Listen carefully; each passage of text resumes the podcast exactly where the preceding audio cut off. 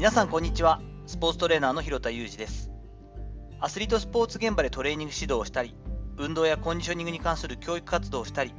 本やブログを書いたりしています。本日は選手の性別により変えていること変えていないことというお話をしていこうと思っています。これも以前にですね同じ S&C コーチの方から質問ありませんか？と聞いた時にですねあこれも聞いてみたいですと言っていただいた質問の一つになるんですけれどもこの本日の音声配信がアップされているタイミングでは、ちょうど私は大学の女子競技スポーツチームを指導中だと思います。先に収録をしているわけですが、私のキャリアの中では本当に多くなくて、競技スポーツ団体としてはですね、9対1ぐらいの比率だと思うんですね。今まで私が指導してきた中の9割ぐらいは男性アスリートなんですが、女子アスリートを指導することも当然あったりします。その際、性別により変えていることも当然あったりはするので、本日は変えている部分というところを強調してちょっとお話しできたらなと思うんですが、まず1つはですね、クローズドクエスチョンの比率を高くしているかなということは考えています。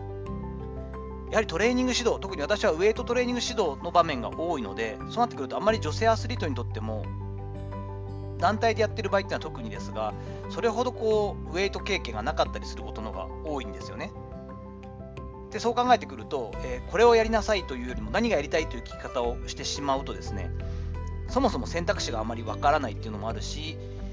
経験値があるものでもないですしやはり男性アスリートよりも女性アスリートの方がコミュニケーション能力が高いので周りはどうするかとか周りのこう話を聞きたいってなってそこで時間がかかってしまうんですね。なのでオープンクエスチョンだと答えが出るまでに時間もかかるしちょっと同調圧力というか周りに合わせる傾向も強くなるのでこれかこれどっちがいい？とかですね。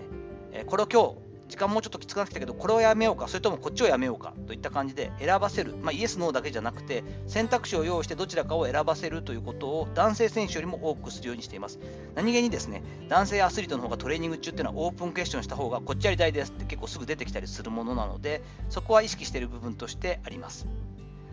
2番目はですね、語尾を柔らかくという感じですね。これはまあ、気遣いというか、やはり私自身が男性なので、それほど印象として怖いとか大柄でもないですし顔つきとかもそれほどこう威圧感があるタイプではないですがやはりなんとかしようなんとかだぞっていう言い方は女性アスリートにとっては少しやっぱりきつかったり威圧感があったりプレッシャーを知らず知らず相手も無意識ですがかけさせてしまうものなのでなんとかしていこうと今日はこっち側できるといったようなですね、えーと、レッツのイメージですね。Let's do something みたいな感じの Let's のイメージで話しかけたり語尾をできるだけ柔らかくするようには心がけています。3番目、トレーニング中の個人個人への声かけを男子より多くする。これは、えっと、私が得意というか、いいか悪いか分かんないですけど、雑談が多いというかですね、女子アスリートに対しては、やはり一言でもいいから、えー、全員に必ず声かけをしていくということを心がけています。これによって取り組みがより変わるし、むしろ集中力が高まるなと思っているからなんですね。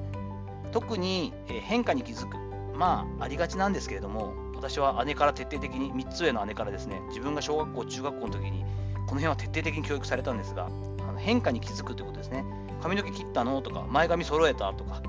今日から新しい T シャツだね？とか、靴変えたね？とかいうことを、まあ、言っていくと。時々はね、私、あの先週の時点でも髪切ってたんですけどって言われることもあったりするんですけども、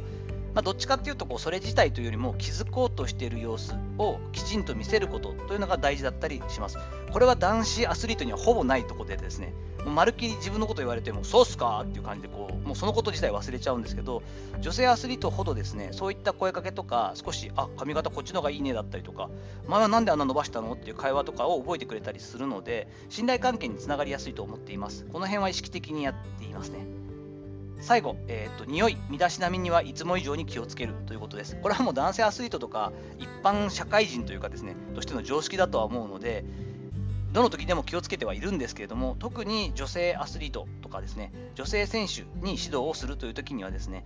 むしろこう、なんだろう、汗臭いとか、体臭とかしょうがないんですけど、まあ、とかっていうよりも、強すぎる匂いの方ですね、むしろ、えーと、普段つけているものであったりとか、シャンプーとかにしてもですね、あんまりこう匂いがあの